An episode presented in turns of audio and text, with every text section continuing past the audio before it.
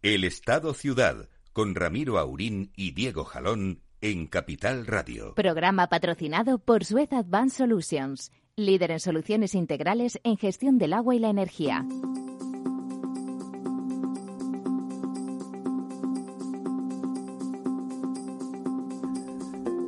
Muy buenos días, amigas y amigos. Aquí estamos en el Estado Ciudad para ver qué pasa con esta con las ciudades y con este estado, con este estado nuestro, estado estado de, de emergencia general, ¿no, don Diego? Sí, buenos días, don Ramiro. Pues tenemos hoy... Se acaba la pandemia, pero parece que nosotros estamos en emergencia permanente. Efectivamente, eh, sí. Cuando no pasa una cosa, pasa la, la siguiente, ¿no? Eh, sin, sin olvidarnos de, de eso que, como siempre pasa con, con el pulso informativo, cuando algo dura lo suficiente, bueno, es una noticia más relativa. Miramos en directo las erupciones descomunales, brutales, impresionantes de La Palma, pero ya lo miramos como parte del paisaje, ¿no? O sea, a ver cómo, fíjate, fíjate el volcán cómo está y tal. Sí, sí, ya van mil casas en lugar de 600, ¿no? Qué barbaridad. Bueno, otra cosa, mariposa, ¿no? Eh, pasa, por cierto, en La Palma, nuestros amigos de Palmeños están bueno, están pasando canutas y la isla va a tardar en, recuperarse ciertamente. Kilómetros y kilómetros de carretera cortada. Es una isla pequeñita donde las comunicaciones son las que son, suficientes cuando están todas en orden y concierto, pero que ya quedan afectadas. La producción hasta, hasta lo que no queda arrasado por la lava queda seriamente afectado restablecer el riego, una cosa que parece tan obvia. Todo parece obvio cuando funciona, pero en realidad nada es tan fácil, ¿no? Y proveer de agua a esos cultivos pues bueno, va a resultar, eh, está resultando difícil y puede, como decía ayer un productor, no solamente perderse la cosecha, que eso ya lo dan por, por perdido, ya lo dan por amortizado, sino que no quede, que no quede la tierra afectada de forma definitiva, por lo menos para varios años y que no y, que eso sí que sería grave, ¿no? Ya se asume que estamos en una situación de catástrofe, vamos a hacer todo solidaridad como es lógico y como toca en estas circunstancias, pero a lo mejor hay cosas que ni poniendo el hombro se arreglan. Bueno, la verdad. Sí, quizá hay, hay quien ha hablado quizá de un, de un poco de imprevisión, ¿no? En el sentido de que, bueno, que se han acordado de que mm, había que solucionar el tema del agua, digamos, el, agua estaba. ¿eh? Sí, no, pero te quiero decir que era de prever que, el agua iba a dejar de estar. Es decir, que, que, la, bueno, digamos, la tubería que, digamos, que llevaba el agua del riego, etcétera, llevaba varios días enterrada debajo de la lava hasta que ha reventado y no ha sido, digamos, hasta que ha reventado cuando. Eh, Por lo menos no ha salido a la luz. Yo me imagino. poner medidas, etcétera. Yo hay cosas que me sorprenden un poco. Por ejemplo, este buque cisterna que va a llevar agua y que va a tardar 20 días en llegar desde, desde la península hasta Canarias. Eh, bueno, son muchos días, ¿no? Parece que viene de Australia más que de la península, en fin, no sé. Y, y luego, bueno, pues eh, desde luego eh, lo que comentabas que el problema de grave de infraestructuras, tanto de carreteras, de agua, de electricidad, de telefonía, colegios, centros, o sea, todo, lo que queda afectado, queda afectado, colegios Parece, además de las mil y pico viviendas, así a simple vista parece que con 200 millones que ha aprobado el gobierno en esta o que dice que va a aprobar el gobierno, porque de momento llegar han llegado 10, eh, no sé, Parece que como dice usted siempre, los planes hay que hacerlos con números. Se queda un poco corto. Hacer rápidamente inventario de lo que es necesario y para hacerlo hay que poner gente que lo haga, que lo haga rápidamente que no se atenga a ninguna burocracia. Estamos en una emergencia para miles de personas. Sus vidas han quedado gravemente afectadas. Afortunadamente no ha habido ninguna desgracia personal, que es lo primero, por supuesto, pero todo lo demás ha quedado gravemente afectado y va a quedar gravemente afectado durante mucho tiempo. Por lo tanto, la unidad de intervención debería de ser enormemente eh, eficaz y eficiente, enormemente rápida, con mucha capacidad de acción poca zarandaja y que los números sean 200, sean 500, eh, lo que sea, o sea, no tampoco lo sabemos nosotros, por supuesto, pero debería hacerse un mm. inventario rápido, una previsión de hacia dónde van las cosas y bueno, y empezar a actuar sobre lo más, eh, lo más urgente. Eh, y empezar a actuar sobre ello, ¿no? Empezar a actuar sobre ello. Lo del agua, como la solución era mala, yo me imagino que incluso en el caso de que alguien eh, yo estoy seguro que los agricultores estaban esperando crónica de una muerte anunciada en qué momento reventaba la tubería, ¿no? Sí, no, así, así lo están diciendo en, distintos medios. He oído a, agricultores eh, hablando de esa falta de previsión, de que estaba claro que iba a haber falta de agua y que, bueno, que se han acordado de ello cuando ya realmente ha llegado esa, esa falta de agua. Y como dices tú, una cosa es perder la cosecha de un año y otra cosa es que se mueran los árboles, eh, se mueran y, eso tarda muchos años en plataneras y sea un cultivo tropical, digamos que no es un crecimiento de una encina, sino un crecimiento más rápido, etcétera, pero son, son años hasta que empiezan a, dar producciones. Y vale mucho dinero, no, es lo mismo, ¿eh? no es lo mismo, además del tiempo, que, que es un tiempo donde no estás produciendo nada, hay que hacer una reinversión importante. Vamos, que la situación, eh, por mucho que se empiece a, a percibir desde la península, seguro que ellos no lo perciben así, pero desde la península empieza a ser una noticia vistosa, eh, ese volcán con muchas bocas, esa lava y tal, y bueno, y un sentimiento de solidaridad, pero ya tibio, si me lo permiten ustedes. Eh, bueno, pues la verdad es que no es nada estibio allí, y no solamente porque el volcán sea, esté a mil grados, sino, sino porque las circunstancias no van a mejorar y hay que presionar, pero hay que presionar no diciendo hagan ustedes algo, no hagan ustedes algo muy concreto, hagan ustedes un, inventario inmediato con gente muy capaz, que quede muy clarito de forma inmediata y con prioridades, siempre con prioridades, cuánto vale eso, vamos a disponer del dinero, vamos a disponer de los medios, habrá que contratar de forma urgente también.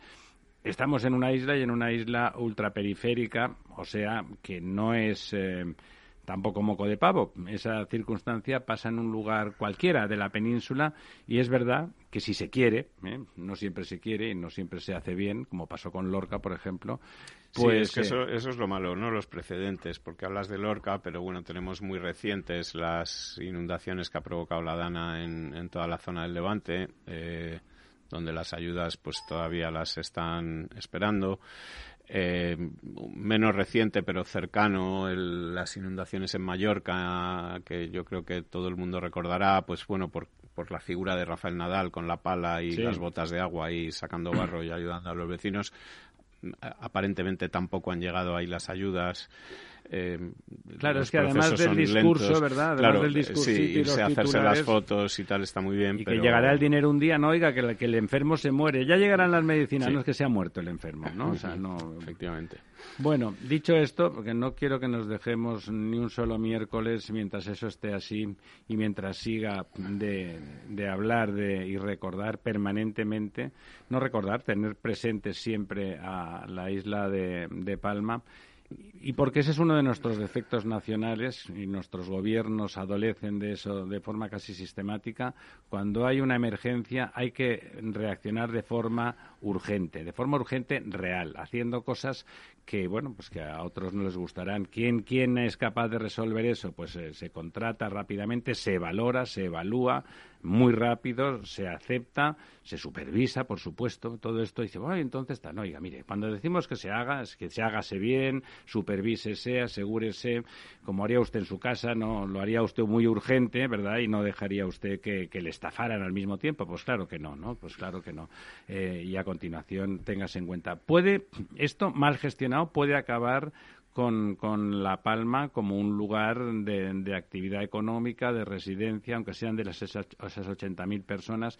Vuelvo a recordar la, la, imagen de una, de una adolescente eh, ya en edad universitaria que se estaba planteando, palmeña, que se estaba planteando, su familia tenía algunos posibles actividades económicas, nada, ningún, ningún, ningún millonario, pero actividades económicas suficientes, le apetecía quedarse en la isla y que decía, bueno, está claro que me voy a ir porque esto, el parón que supone, ya es un parón en mi vida en el momento en que arranca, ¿no? Eso le puede pasar a muchísimos jóvenes y eso es lo peor que le puede pasar a la isla, claro, que, todos los jóvenes se vayan obligados por las circunstancias y se convierta en una cosa eh, en precario y todas las actividades queden en precario porque si no hay jóvenes todo, todo va a ir a menos y por lo tanto podríamos perder eh, un lugar de, producción y de residencia y desde luego sus habitantes pues su vida no tienen todo el derecho del mundo a intentar eh, vivir ahí y, debemos por lo tanto como, como país reaccionar adecuadamente, no solamente en los discursos, insisto, estamos en una época de discursos, hay que hacer algo más, hay que hacer algo más y estar presentes ahí con la inteligencia, eh, además de con el discursito y la ideología y con las fotos de todos, pues con ah, proponiendo cosas concretas eh, por la parte del gobierno en la acción y la oposición proponiendo cosas concretas más allá de la crítica, ¿no? Es una ah, la crítica cuando, se hace mal porque se hace mal, cuando se hace bien, pues eh, pues antes lo hacías mal. No, vamos a hacer propuestas críticas. Yo no sé si los españoles son sensibles a una oposición que haga propuestas concretas, propuestas alternativas, que, ofrezca planes, que demuestre que las cosas se pueden hacer de otra manera cuando se hagan mal y que, por lo tanto, sea un incentivo por competencia positiva para, y proactiva para que se hagan bien. Dicho eso, hoy tenemos, ahora que acaba de llegar don, don Lorenzo, Buenos días, don Lorenzo. Muy buenos días. Que es nuestro arquitecto de cabecera. Eh, bueno, habemos, habemos ley del alquiler para que bueno pues para que el gobierno en la Moncloa no sufra que ahí el alquiler está garantizado pero y que le sigan apoyando sus socios. Tenemos una ley bastante atrabiliaria que además de que ahora comentaremos los extremos de la ley bueno tiene la, la ventaja de que depende también de las autonomías en su aplicación y también de los ayuntamientos. O sea con lo cual parece una ley dedicada dedicada sobre todo a Barcelona y Cataluña, Barcelona por la señora Colau y en Cataluña porque Esquerra Republicana y Bildu y tal.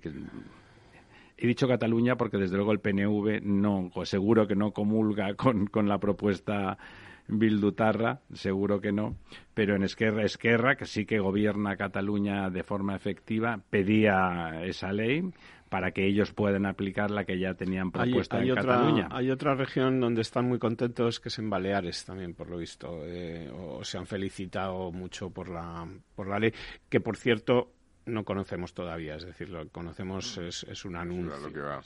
no, no, conocemos la letra pequeña, ni pequeña ni grande, es decir, conocemos lo que, El anuncio, lo que se ha dicho, lo que se ha hablado. Eh, don Lorenzo nos puede seguramente ilustrar sobre los efectos que puede tener esta, estas medidas que en principio están ahí un poco en el aire, ¿no? Pero mm. no parece que vaya a ser muy positivo. Sí, la intervención del mercado del alquiler. inmobiliario, ¿no? Sí, bueno, a mí eh, antes os estaba escuchando cuando estabais hablando del tema de La Palma, que decías que una cosa es decir y luego hacer, cuando comentaba don Diego que no llegaban y tal, digo, bueno, esto me recuerda mucho a esas películas americanas eh, donde lo que venden, claro, al final de estos es, un manejo de los medios de comunicación básicamente, ¿no? Entonces, bueno, a lo mejor tenemos suerte y con esta ley ocurre lo mismo. Ya han hecho la ley, pero luego no sale nada, no pasa nada, todo es igual, pero la gente se cree, ¿no? Porque esto a La Palma ocurre lo mismo, es decir, ellos anuncian grandes ayudas y claro, hay 80.000 palmeros o 100.000 más sus familias, más amigos, etcétera, 200.000 que como no llegan saben que no han llegado. Pero hay 47 millones 650.000 menos 200.000 que piensan que han dado ayudas. Con lo cual, el efecto es brutal, ¿no? pues aquí, de momento, ya tenemos ley, pero no sabemos la ley. bueno. realmente, a ver, yo creo que en función de quién hable de la ley, pues se dicen cosas más razonables y menos razonables. Me explico. El señor Bolaños, por ejemplo, que le han preguntado, el reciente... Eh, Félix Bolaños, el ministro, de la presidencia. Pues hombre, ha dicho una cosa que es como habría que tratar una operación de este tipo, porque le ha dicho que se generarán grandes beneficios eh, o bonificaciones, beneficios fiscales a los propietarios para que puedan bajar los precios. Así es como se articula. Yo sí que luego explico un poco que cuando se ayuda eh, o se dan ayudas directas o indirectas fiscales a los propietarios los precios bajan. Cuando se da a los a los a los, a los inquilinos, a los que van a alquilar, lo que hacen los precios es subir. para absorber esa. Con lo cual, eh, bueno, pues eso que ha dicho el señor Bolaños, pues si de verdad se articula así, pues puede ser razonable. El problema es que se dicen cosas muy peligrosas, ¿no?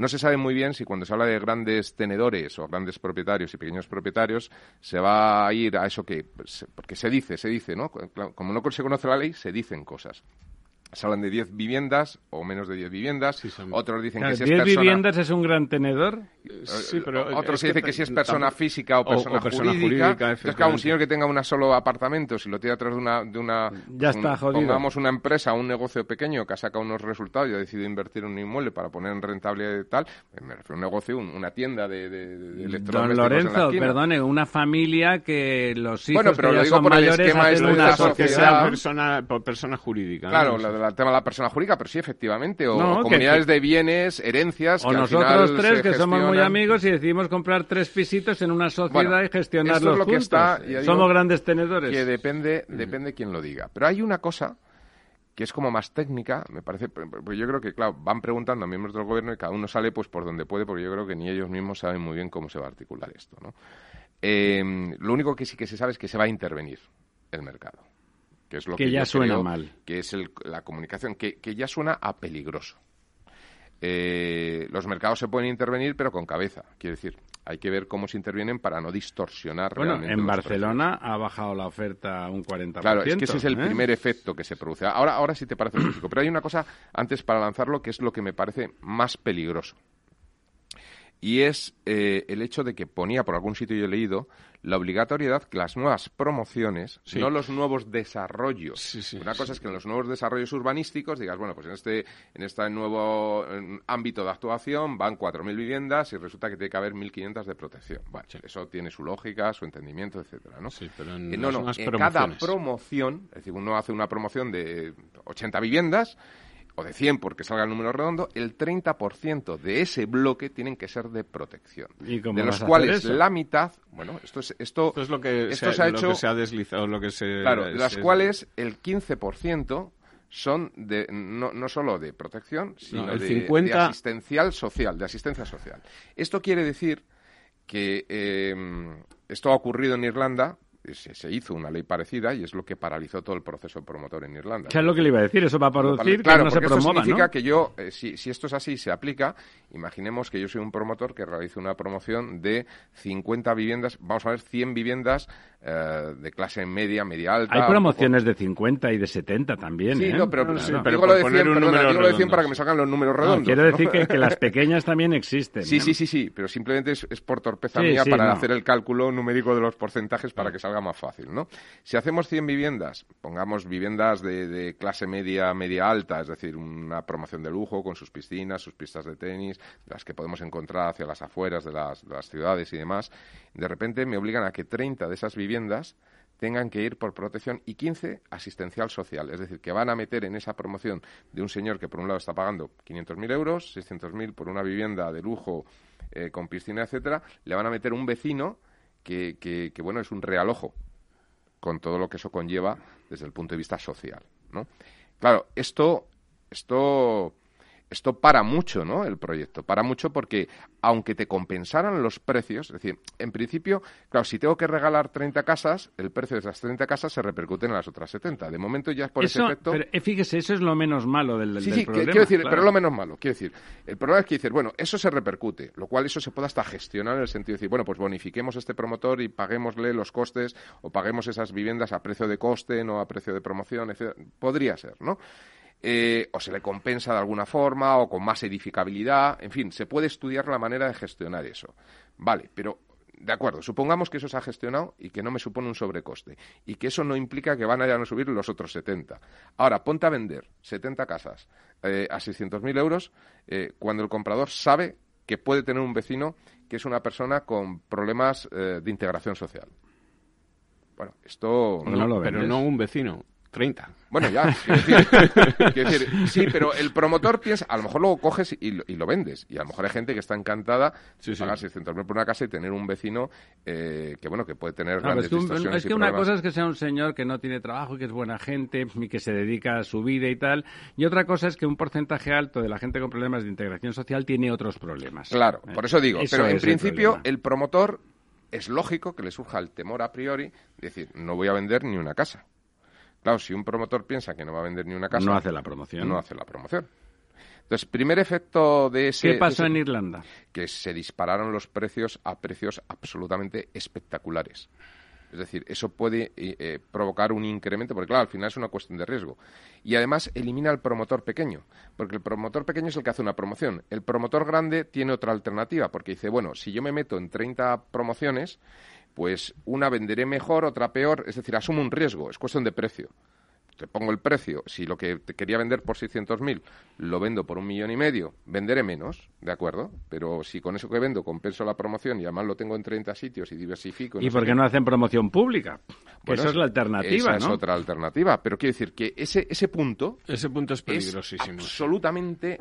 Es de, es de muy difícil gestión de muy difícil gestión. En Irlanda tuvieron que echarlo para atrás porque efectivamente lo que hizo fue paralizar todo el proceso y, crear un gap de necesidades de vivienda brutal. que, al mismo tiempo hará que suban los alquileres. Es decir, que provocó que Irlanda fuese uno de los países con los alquileres más, caros más altos del mundo. A mí hay una de las cosas que, que, se está quizá hablando menos porque se está, hablando del ejemplo que dice don Lorenzo es de Irlanda, ¿eh? es un socio de la Unión Europea de los que nos caen simpáticos además alquilar un apartamento de 110 metros cuadrados con dos dormitorios en una zona periférica bien, normal, clase media, pero quiero decir, no en el centro de la ciudad, no en zonas premium, premium, lo que podría ser aquí, por poner un ejemplo, las tablas o Monte Carmelo, etcétera, pues te puede costar fácilmente 3.500, 3.700 euros. Qué barbaridad. Eh, no creo que eso valga aquí en San Chinar o en las tablas. No, no, desde luego. No, decía que a mí hay una de las eh, cosas que yo creo que es eh, la gran jugada de Pedro Sánchez con esta, con esta ley eh, que por un lado es eh, bueno contentar a sus socios para pagarse el alquiler de Moncloa otro año más o los dos años que faltan con la aprobación de los presupuestos eh, que está, que está claro y que se ha comentado bastante y quizás se ha comentado menos el tema de la paguita o la paga esta de 250 euros al mes a todos los jóvenes entre 18 y 33 años o 34 años, no sé exactamente porque bueno, tampoco está la letra pequeña de todo esto, pero eh, que es evidentemente, junto con la revalorización de las pensiones, el subir el sueldo a los funcionarios, etcétera, pues garantizarse también un nicho de nueve millones de potenciales votantes, ¿vale? Estos, como te decía, nueve millones de jóvenes que están en esa edad en la que se propone. Eh, sí, hasta los 35, me decía el, compañero. Eh, sí, hasta los 35, desde los 10. seguro que lo sabe porque ya no le pilla, ¿no?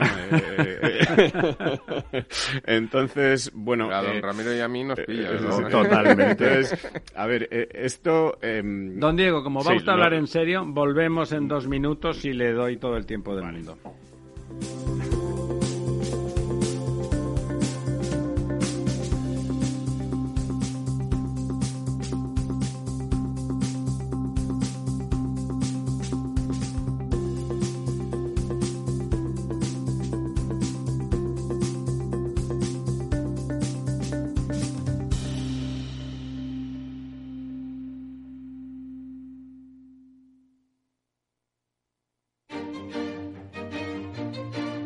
Salud. Tiempo de salud. Su actualidad, sus personas, sus empresas. Todos los viernes a las 10 de la mañana en Capital Radio, con Francisco García Cabello.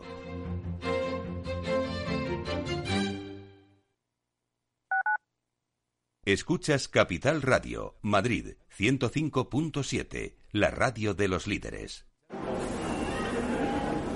Metro de Madrid te lleva de forma segura al trabajo, al gimnasio, al retiro. Un medio de transporte accesible y rápido que te acerca a los lugares y a las personas que más quieres. Ahora y siempre, utiliza el transporte público. Ahora y siempre, muévete en Metro. Metro de Madrid, Comunidad de Madrid.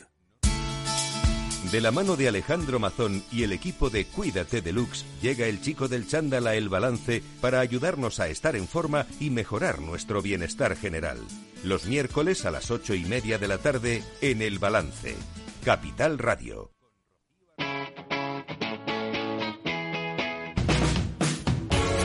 Capital Radio.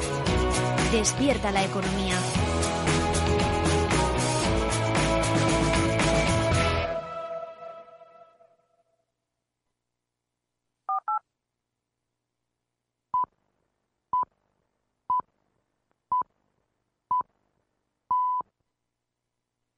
El Estado Ciudad, Capital Radio.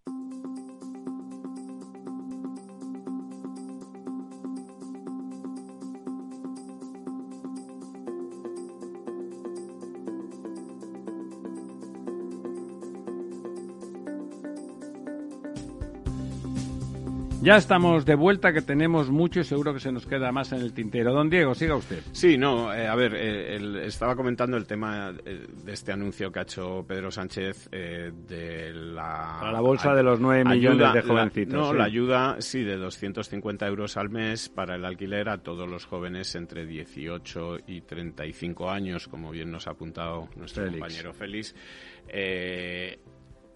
Eh, eh, digamos, para, para ayudarles a emanciparse, como dice Sánchez, porque él piensa que esto, bueno, es lo que cuenta, que, que tenemos que tener una recuperación justa, ¿no?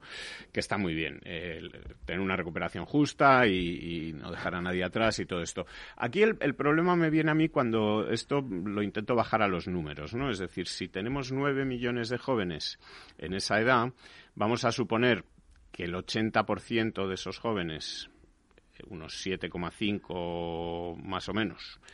Pongamos, millones, pongamos 7 millones para hacer números redondos como le gusta hacer a don Lorenzo y quitarnos las números comas. Gordos, Quitarnos las comas, ¿no?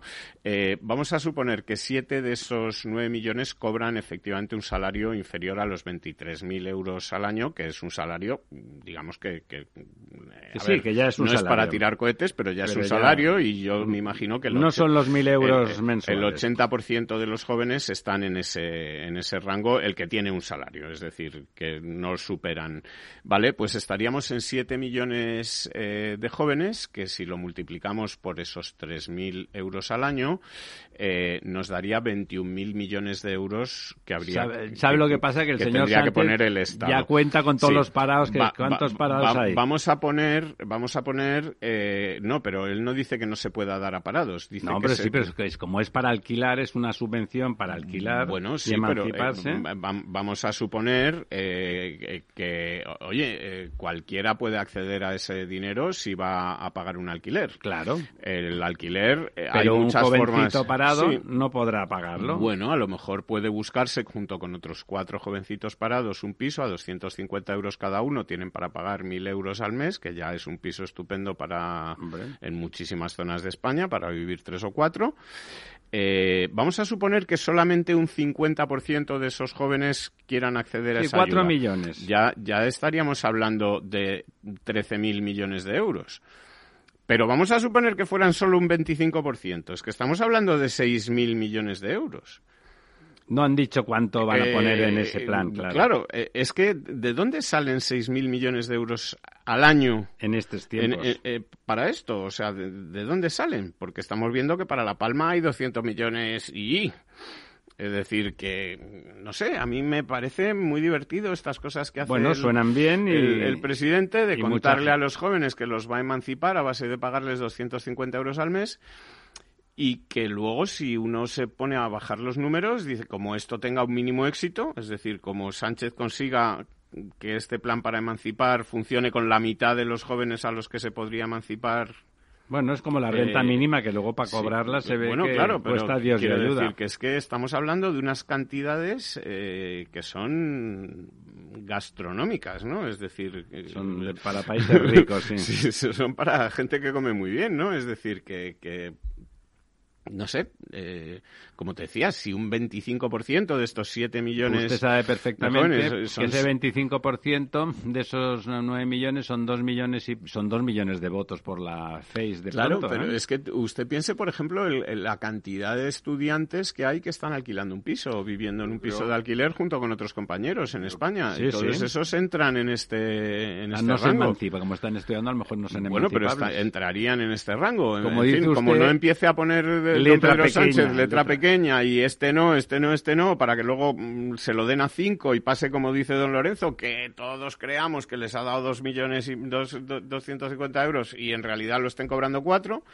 eh, la cosa no, Bueno, la cosa no es viable, simplemente. Es, que es inviable, es que no, no Sobre cuadra. que como, como empiezan a hacer las cuentas que hace don Diego eh, de lo que cuesta cada voto, a lo mejor sale más barato fletar autobuses, darle 50 euros un bocadillo para llevarlos a votar, ¿no?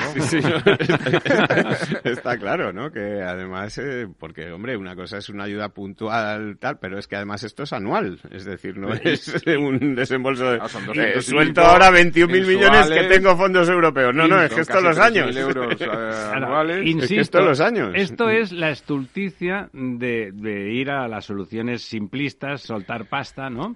Soltar pasta. Sí, pero es que ¿Por qué sí, no vamos a las soluciones complejas? Si hace falta vivienda social. ¿Alguien lo Pero duda? evidentemente, y lo Pues, que hace ¿por qué falta... no hacemos vivienda Pero lo que pública? Hace necesitan los jóvenes... de protección. Y lo que vivienda social. y lo Las que- dos cosas. Pero lo que necesitan los jóvenes no es que Sánchez les dé una paguita, es que eh, España funcione y tengan un trabajo y no necesiten una paguita de nadie. Uno, eso. Uno, ¿Sabes eso. qué? Pero en ese otro plano de la vivienda y de que es un mercado que puede ser complejo, como es un mercado con restringido, porque al final el suelo es el que es, etcétera, lo de que haya vivienda de protección y vivienda social promovida directamente, si no, no, eso también cuesta dinero. Hágalo usted en colaboración público-privada. ¿Eh? El señor Lo- don Lorenzo, el señor Dávila participó en un plan que por supuesto nunca llevó a cabo la señora Colau con el alcalde Trías, que era de centro derecha de la, de la antigua cuando Convergencia era un partido y no un movimiento de agitprop eh, y de golpe, pues nada, se pretendían hacer 48.000 viviendas en nueve años, creo que era una cosa así larga, no, más. ¿verdad? Había varias fases. La primera fase eran cuarenta y tantas mil, pero la operación podía llegar a ochenta y tantas mil.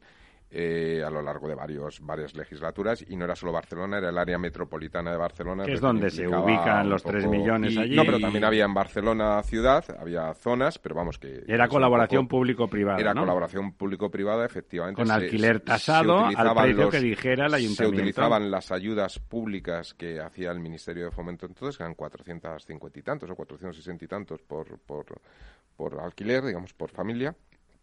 A eso se le añadía eh, un sistema de producción de promoción en suelo público, obviamente, que ponían los ayuntamientos. eh, de Con lo cual ya te baja, ya te baja Claro, el suelo costaba cero y luego lo que había ¿Cuál era es la repercusión media del, media del suelo sobre el coste de la vivienda? ¿En una vivienda libre? Sí. Eh, pues en una vivienda convencional el 25%. En una vivienda de lujo. Bueno, el 25, podría estamos llegar al hablando de viviendas 35. convencionales. O sea, ya rebajamos al 75% el coste para el promotor. El coste de promo, efectivamente.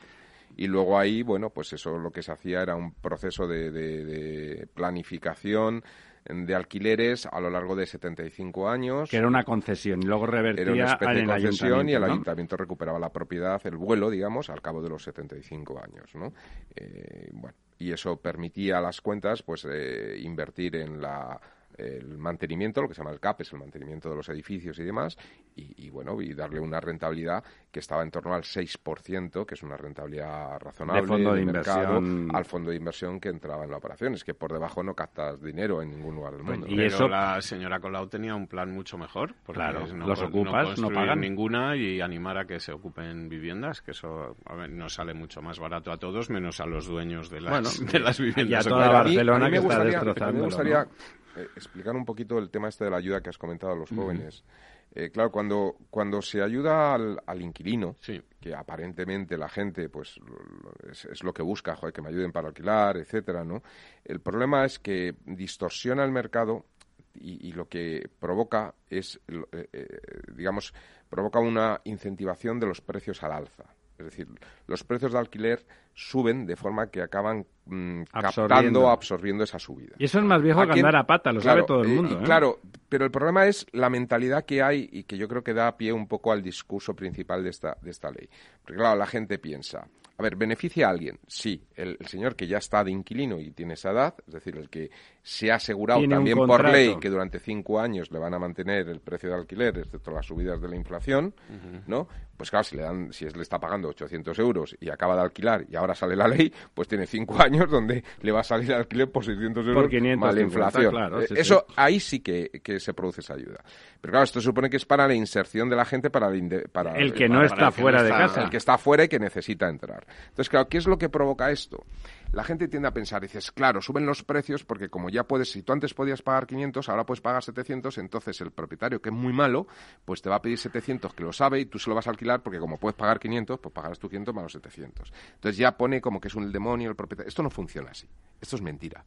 Lo que ocurre es que cuando se produce ese sistema de ayudas, el parque el parque de viviendas que está en alquiler, empieza a crecer porque empiezan a entrar en el mercado viviendas de mejor calidad, más caras, eh, que tienen un coste mayor, eh, pero que empieza a ese otro precio a ser interesante el alquiler. Es decir, el mercado es alquilo o vendo, que esto es lo que no se están dando cuenta cuando dicen voy a limitar o voy a penalizar con los UBIs al 150% a estos grandes promotores o les voy a obligar a, que tengan que vender a, o alquilar a 500 euros. bueno, pues, pues venderán. Pues venderán. Venderán. entonces lo que pasará es que bajará el mercado de alquiler. Y entonces si no tocas a los minori a los pequeños propietarios, al que tiene uno o dos, lo que ocurrirá es que habrá mucha menos oferta, entonces los precios tenderán a subir. Primero absorberán los 200 euros de, la subida esta y después hasta el límite, porque va a depender de la elasticidad. De la oferta y la demanda, claro. Eso es. Entonces, esto es lo que no se están dando cuenta. Es decir, el efecto perverso de una operación. El mundo profesional, el mundo profesional sabe eso perfectamente. Esto es, esto es de manual de economía, quiero decir. Es, es, es, que es básico. Cuando se produce una distorsión de mercado, es decir, la intervención en precios, que en ocasiones se puede justificar una intervención de precios en un mercado, de manera puntual, etcétera, eh, bueno, pues provoca o excesos de oferta o excesos de demanda y una situación de no equilibrio. Entonces, los procesos de no equilibrio son procesos dinámicos. El problema es que esta gente me parece que no, no ha llegado a la economía dinámica y ver cómo evoluciona esto. Entonces, pues, pues esto es una perversión. Yo sé que a veces es poco intuitivo, es, lo que acabo de contar, ¿no? Si tú ayudas al propietario es al revés, porque si yo soy un inversor y yo busco una rentabilidad de mi inversión del 7%, si a mí digamos, del 7 o del 6 o del 10, me da igual, la que busque, en términos neto fiscales, si yo en términos netos fiscales eh, eh, me, me, das un beneficio, yo estoy dispuesto a alquilarlo por menos porque sigo manteniendo mi rentabilidad del 7%. Eh, no creer que esto ocurre y que voy a aprovechar el 9 o el 10 es no entender cómo funciona el mercado. Entonces, bueno, pues hay un problema de, bueno, de falta de, conocimiento de base en, muchas Insisto, cosas. pero además e, es ignorar las cosas que deberían saber, porque, por ejemplo, eh, aquí se está hablando de que esto es una cosa para los fondos buitres, porque los fondos buitres que tienen muchas viviendas, es el discurso de Podemos. Aquí en España hay poco de eso. Vamos a ver, hay un informe del 3 de marzo de 2020 del Banco de España en el que señala, eh, bueno, estudia la evolución del negocio de las SOCIMIS o de los... Las SOCIMIS son estos fondos buitres, ¿no? Las eh, fondos... No necesariamente. a veces son familias articulados, pero otros no son esos fondos Pero bueno, ¿qué dice de las eh, Bueno, vamos a ver, lo que viene a decir es que la inversión en vivienda de estos fondos en España es de 5.800 millones de euros, la inversión que realizada los activos que tienen hasta ahora y que esto supone un 1% del mercado del inmobiliario eh, y un 0,1 de toda la vivienda residencial de España. Es decir, es que estamos eh, tratando de mm, o, nos están contando que van a intervenir en el mercado del alquiler actuando sobre un 1% de, de, ese mercado. Es que bueno, y es, matar moscas a cañonazos, pero el, es que pasa que usted está al lado de la mosca y se le vuela la cabeza, ¿no? y, a lo mejor a la mosca no le das. Es el problema y que luego además, eh, bueno, pues el efecto de decir eh, que vas a intervenir los precios de la vivienda, pues eh, para el que va a invertir en España, ya no es en vivienda, en cualquier otra cosa. Ya se lo piensa. Dice, oiga, pues igual me voy a un país donde el presidente no le guste tanto esto de redirigir los beneficios de las eléctricas, intervenir en los precios de los alquileres, decir no sé qué, en fin, oye, que hay muchos sitios para invertir en el mundo, ¿no? Y, a lo mejor, pues aquí... Bueno, o el español que tiene un dinerín y que pensaba en, como hay carencia de vivienda, pensaba en invertir y piensa, bueno entre que si se me mete no ocupa no lo puedo echar ni con, ni con agua caliente, que además resulta que el precio lo va a poner el gobierno de la casa que tengo, que además si decido que la guardo para tal no la puedo guardar por pues hay un momento en que dice, bueno, pues no invierto en esto, ¿no? O sea, no, no invierto.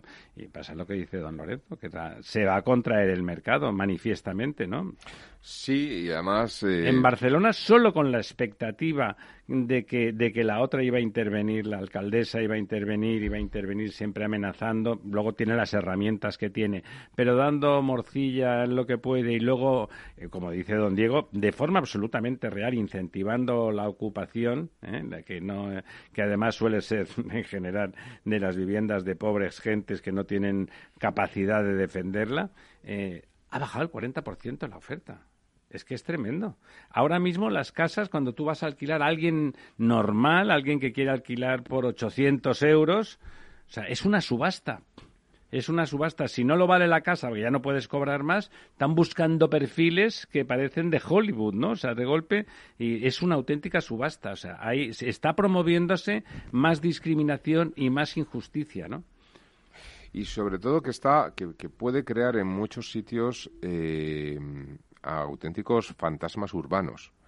Eh, me explico. Si, si, si un ayuntamiento decide eh, sacar un nuevo, un nuevo ámbito de actuación, un nuevo desarrollo urbanístico, eh, y se produce un freno en cuanto a que se establece una serie de trabas para poder potenciar el mercado que va a ir después, que es el mercado de la vivienda, pues eh, bueno, pues nos podemos encontrar con ámbitos que están obligados a desarrollarse, a urbanizarse, pero que aunque bajaran el precio del suelo, llega un punto en que el precio del suelo tiene que poder compensar al menos la inversión de la urbanización, que es que la gente es lo que no piensa. O sea, cuando uno dice, tú antes preguntabas, ¿cuánto supone el peso del suelo? Dice, pues un 25, un 20, depende, ¿no?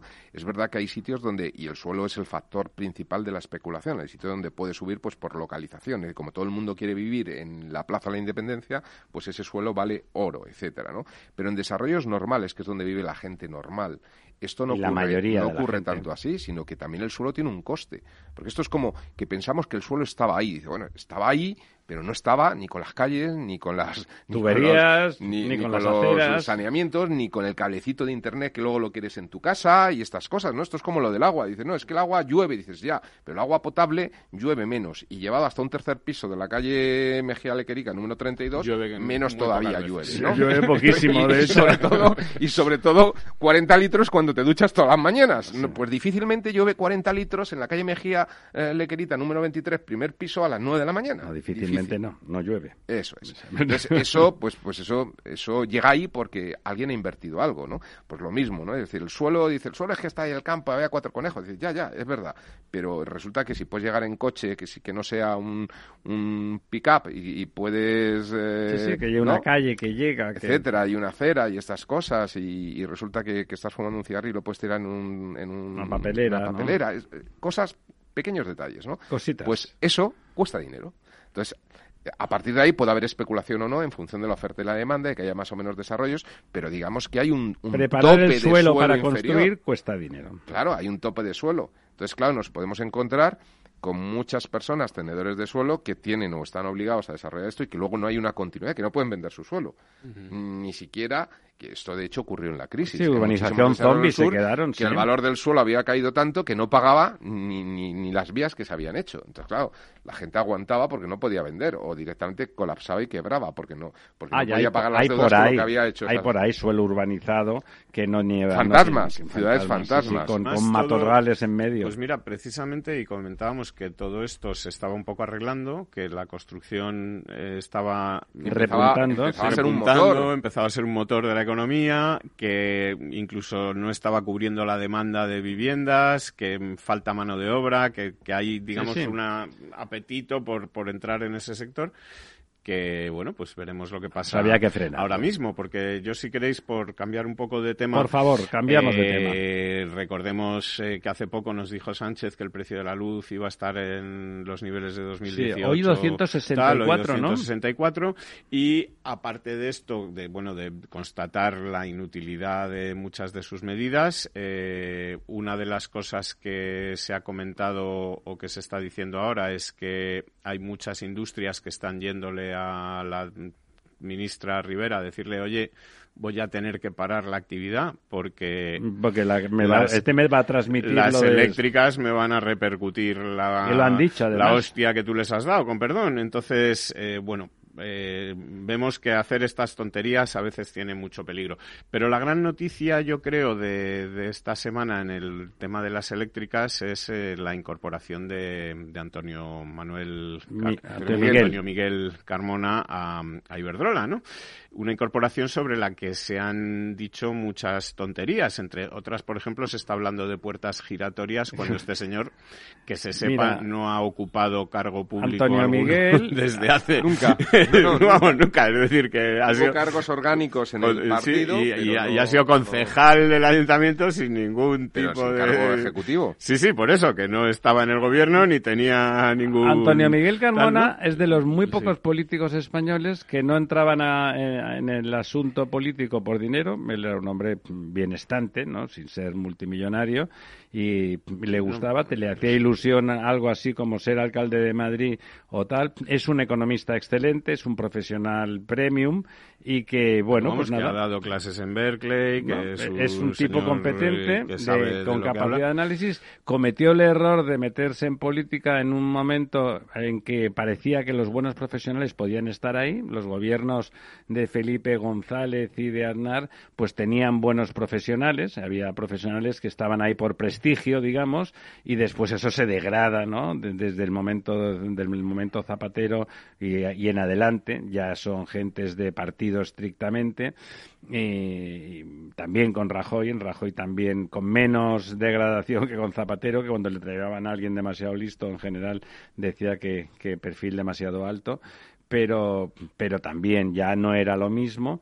Bueno, y ahora le acusan de puerta giratoria porque Sánchez Galán ha visto en él, en cuando hay un lío para la interlocución con el, con el PSOE, de, de, decir, oiga, que vamos a explicarle que es que esto no es así, ¿no? ¿Cómo se lo explicamos? Si, si somos malos y tenemos rabo y cuernos aceptado eso, hay cosas que son como son, ¿no? Esas cosas que, que de vez en cuando nuestro socialdemócrata de la mesa, que es don Lorenzo, pues dice, oiga, no es que esto no vale tal, esto vale 25, ¿qué le vamos a hacer, no? O sea, es que hay unas normas que, son una lógica del mercado. y, son lo que son, las cosas muchas veces son lo que son y no lo que nadie se imagina. Esto es una mesa redonda y esto es un señor con poco pelo, o sea, ¿me entiende? eso sí, a pesar de ser del Athletic, le debería de Como don Antonio Miguel Carmona, que también es del Athletic, es eh, también, otra virtud que le distingue, ¿no? Claro, claro. Aquí en esta mesa, por ser del Atleti, ya tiene muchos puntos. Hasta los micrófonos. Formó, formó parte un tiempo de la junta directiva del No, no, es atlético. Hay mucho atlético. ¿Eh? En la época de Miguel Ángel Gil. En la época de Miguel Ángel Gil, La cuestión es que es verdad que se, se le ha denostado. En realidad tendríamos que alegrarnos que va a haber una persona con capacidad de interlocución. No, y además eh, yo creo que hay cierto sarpullido en el Partido Socialista actual, en el Partido sanchista, ¿no? Eh, por este tipo de eh, eh, que generan este tipo de socialistas, es decir, socialistas, digamos, razonables, ilustrados y con capacidad de hablar. Sí. Joaquín Leguina, pues, el, señor Carmona, el señor Redondo, por ejemplo. Socialistas de gobierno, que, le están diciendo al Partido Socialista. Habla de Nicolás Redondo, ¿eh? Don Diego, no de Don Iván. No, no, de... de, de, ¿cómo?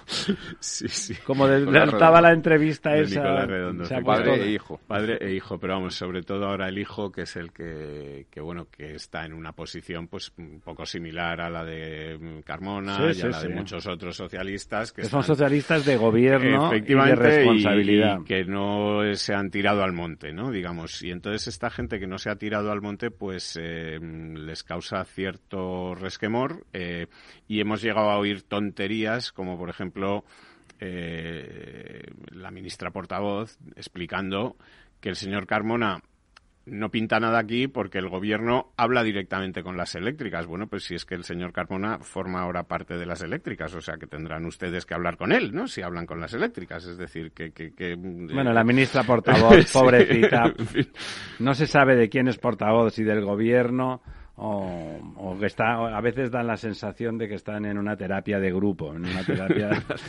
en una terapia de grupo.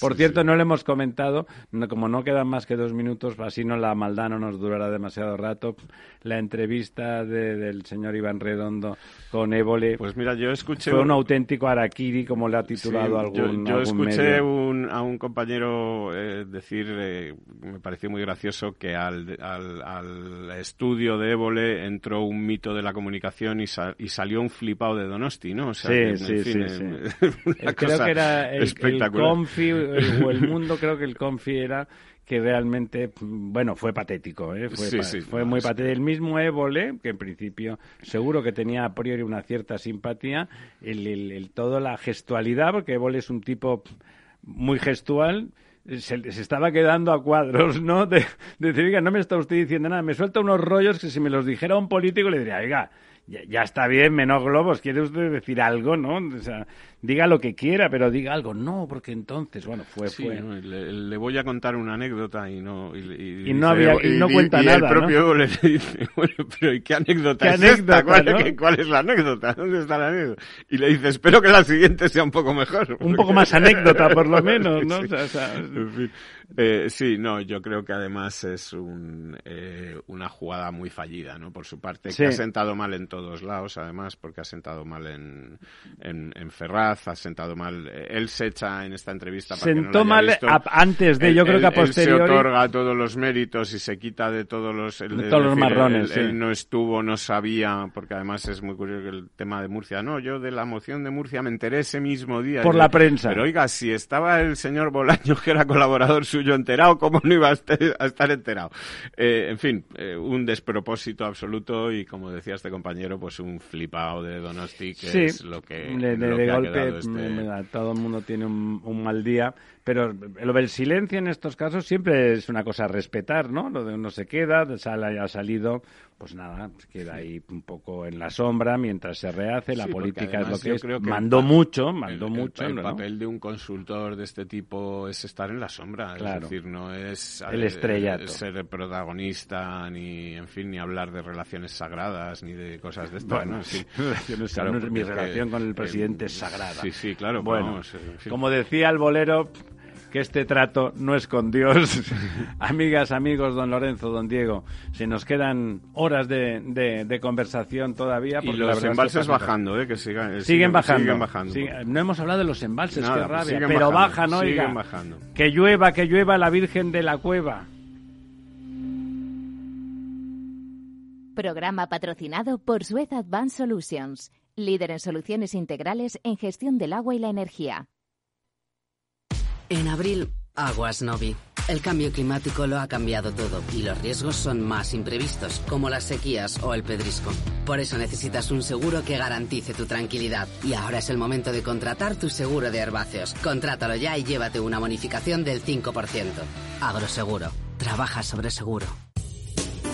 Somos Mazapanes Barroso. En nuestra empresa elaboramos productos con ingredientes seleccionados siguiendo una tradición artesana transmitida de generación en generación desde hace más de un siglo. Te llevamos el auténtico mazapán artesano de Toledo a tu casa. Nos esperan fechas muy especiales en las que no puede faltar en tu mesa. Compra tus dulces favoritos en nuestra tienda online www.mazapanesbarroso.com o llamando al teléfono 92 535 3149. Disfruta del auténtico mazapán con Mazapanes Barroso, maestros artesanos con tradición y calidad desde 1890.